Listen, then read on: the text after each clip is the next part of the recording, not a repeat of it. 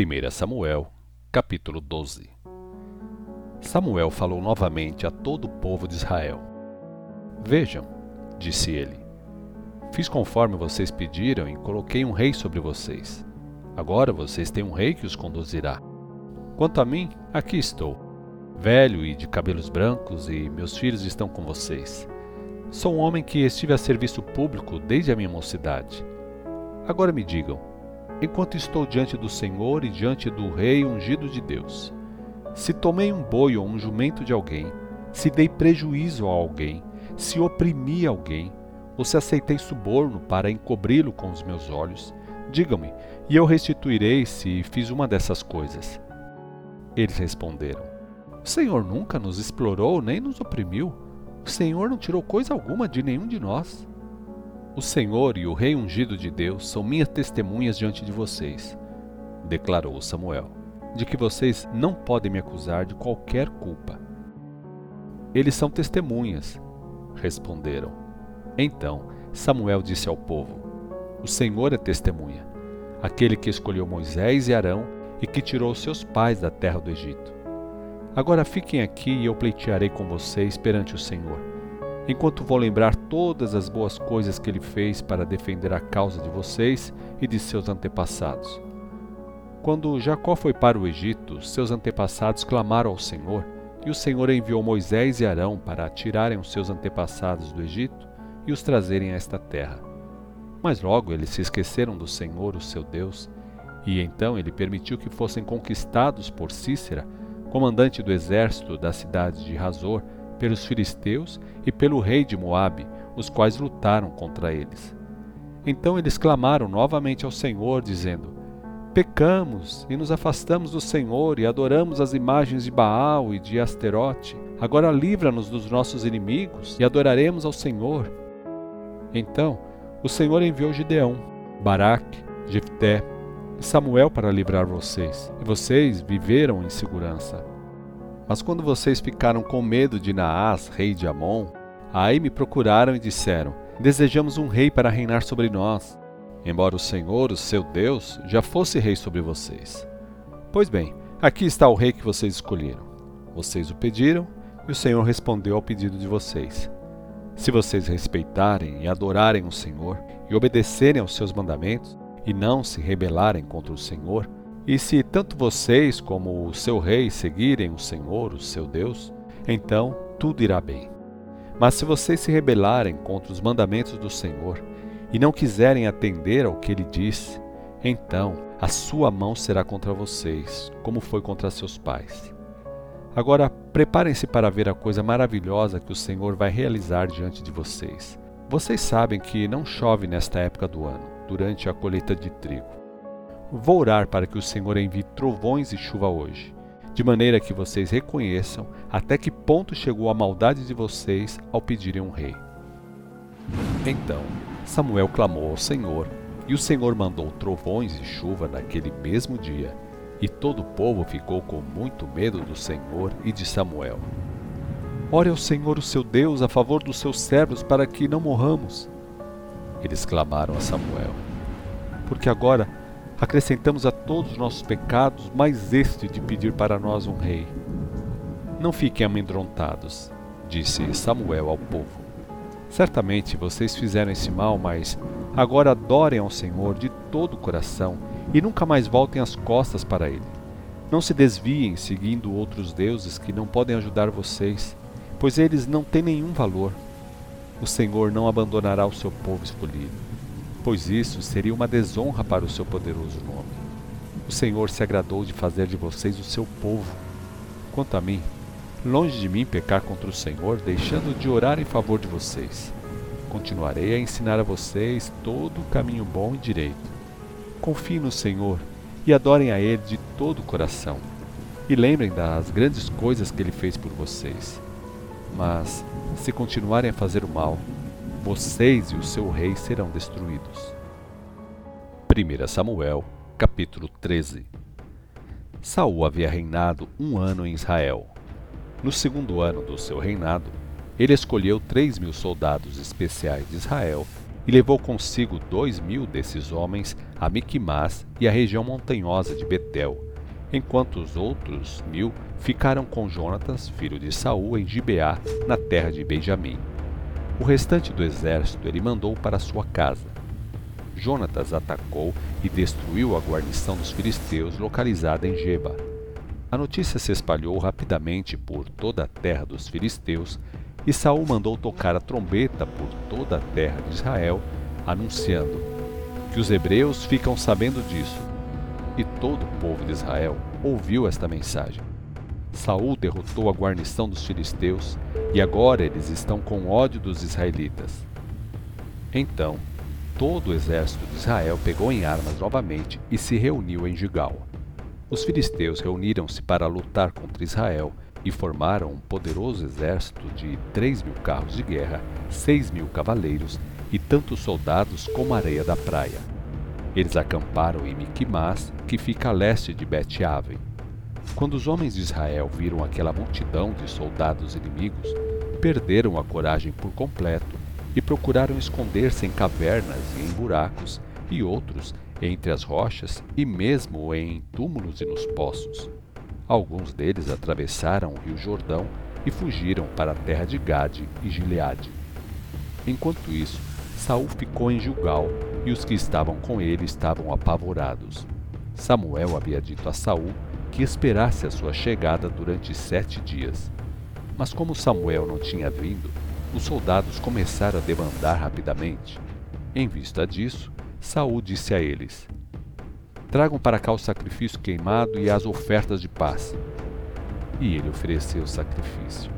Mas justamente quando ele terminava de oferecer o sacrifício, Samuel chegou e Saul saiu ao seu encontro para saudar. Porém, Samuel perguntou: O que você fez? Saul respondeu: Quando vi que meus homens estavam se espalhando e que você não chegava no prazo marcado, e os filisteus estavam em Miquimás prontos para a batalha, eu disse para mim mesmo: Os filisteus estão prontos para marchar contra nós em Jugal, e eu não pedi o auxílio do Senhor. Por isso senti a necessidade de oferecer o sacrifício queimado sem esperar a sua chegada. Você agiu como um tolo, exclamou Samuel. Você desobedeceu ao mandamento do Senhor, o seu Deus. Ele tinha planos de fazer você e seus filhos reis de Israel para sempre. Mas agora o seu reino vai terminar. O Senhor já encontrou um homem segundo o seu coração e já o indicou líder de seu povo, pois você não obedeceu ao mandamento do Senhor. Então Samuel saiu de Gilgal e foi para Gibeá, na terra de Benjamim. Quando Saul contou os soldados que ainda estavam com ele, verificou que haviam ficado somente cerca de seiscentos homens. Saul e seu filho Jonatas, e mais esses seiscentos homens, estabeleceram seu acampamento em Geba, na terra de Benjamim, enquanto os filisteus estavam acampados em Miquimás. Três grupos de soldados filisteus deixaram seu acampamento. Um deles foi em direção de Ofra, na terra de Sual, outro grupo foi para Bet-Oron e o terceiro tomou o caminho da fronteira, acima do vale de Zeboim, próximo ao deserto. Não havia nenhum ferreiro em toda a terra de Israel naqueles dias, pois os filisteus não permitiam, temendo que eles fabricassem espadas e lanças para os hebreus. Assim, sempre que os israelitas tinham de afiar os seus arados, os machados ou as enxadas, era preciso levar essas ferramentas aos ferreiros filisteus. O custo para afiar arados e enxadas eram oito gramas de prata e quatro gramas de prata para machados e ferrões. Por isso, não havia uma única espada ou lança em todo o povo de Israel naquele dia, com exceção de Saul e seu filho Jonatas, que tinham espadas e lanças. Nesse meio tempo, um grupo de soldados dirigiu-se para o desfiladeiro de Miquimás. 1 Samuel, capítulo 14 Depois de algum tempo, Jonatas, filho de Saul, disse ao seu escudeiro: Venha comigo, vamos atravessar o vale e chegar até o destacamento filisteu. Porém, não disse nada a seu pai a respeito do que pretendia fazer. Saul e seus seiscentos homens estavam acampados na saída de Gibeá, debaixo da árvore de romãs em Migron. Dentre os seus homens estava Aías, que levava o colete sacerdotal. Aías era filho de Aitube, irmão de Icabode, neto de Finéias e bisneto de Eli, sacerdote do Senhor em Siló. Ninguém percebeu que Jonatas tinha saído. Para chegar à guarnição dos filisteus, Jonatas tinha de passar por um desfiladeiro estreito entre duas grandes rochas que ficavam quase em posição vertical. Uma delas se chamava Bozés e a outra Zenê. A rocha que ficava ao norte ficava de frente para Miquimás e a que ficava ao sul ficava de frente para Geba. E Jonatas disse ao seu escudeiro: Vamos até o destacamento daqueles homens que não respeitam Deus. Pode ser que o Senhor nos ajude. E se ele nos ajudar, nada o impedirá de nos dar a vitória. Sejamos muitos ou poucos. O escudeiro respondeu: Faça o que achar melhor. Eu irei com o Senhor para onde o Senhor for. Pois bem, então é isso que nós vamos fazer, disse Jonatas ao moço. Iremos até aqueles homens e chegaremos perto de sermos vistos por eles. Quando eles nos virem e disserem: Alto lá! Fiquem onde estão até que nos aproximemos de vocês. Então ficaremos parados e esperaremos por eles. Se, porém, disserem: Subam até aqui então faremos exatamente isso, pois será o sinal de que o Senhor nos ajudará a derrotá-los. Quando os filisteus viram os dois chegando, gritaram: Vejam só, os israelitas estão saindo dos seus buracos. Então os filisteus gritaram para Jonatas e seu escudeiro: Subam até aqui e nós lhe mostraremos como é que se luta. Vamos, suba logo atrás de mim, disse Jonatas ao seu escudeiro pois o Senhor os entregou nas mãos de Israel. Então Jonatas escalou o desfiladeiro engatinhando, e o escudeiro veio atrás dele. Os filisteus eram derrubados por Jonatas e seu escudeiro os matava. Naquele primeiro ataque, Jonatas e seu escudeiro mataram cerca de vinte homens, e seus corpos ficaram espalhados num espaço estreito e comprido como um suco de arado. Então houve pânico no acampamento, no campo e em todo o povo. A guarnição e mesmo as tropas de ataque tremeram de medo. E houve um tremor de terra, o que veio aumentar ainda mais o terror. As sentinelas de Saul em Gibeá e de Benjamim viram um vasto exército dos filisteus se dispersando em todas as direções. Contem os soldados e descubram quem está faltando, ordenou Saul aos seus oficiais.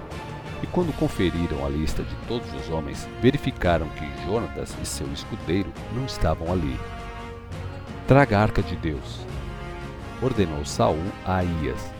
Naquele tempo, a arca estava com os israelitas. Mas enquanto Saul falava com o sacerdote, a gritaria e a desordem do acampamento dos filisteus ia aumentando cada vez mais. Então Saul disse ao sacerdote: Você não precisa mais trazer a arca então, Saul e seus seiscentos homens correram para o campo de batalha e encontraram os filisteus matando-se uns aos outros com as espadas, e havia terrível confusão por toda parte.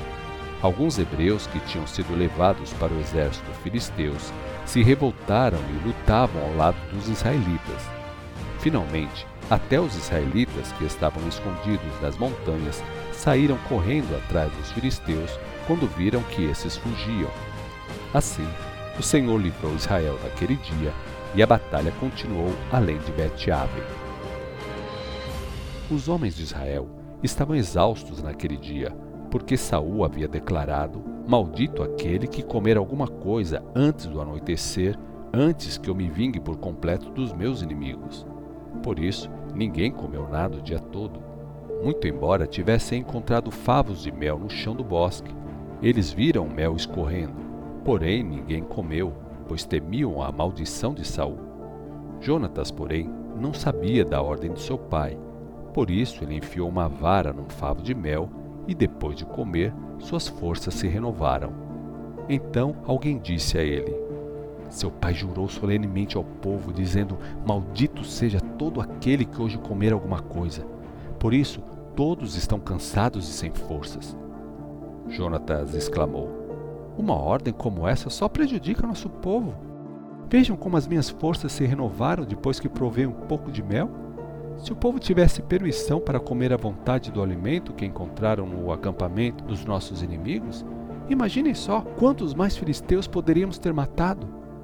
Naquele dia, os israelitas derrotaram os filisteus desde Miquimás até Aijalon, e assim ficaram completamente esgotados. Por isso, eles recolheram os despojos da batalha, mataram as ovelhas, os bois e os bezerros e comeram a carne crua com sangue.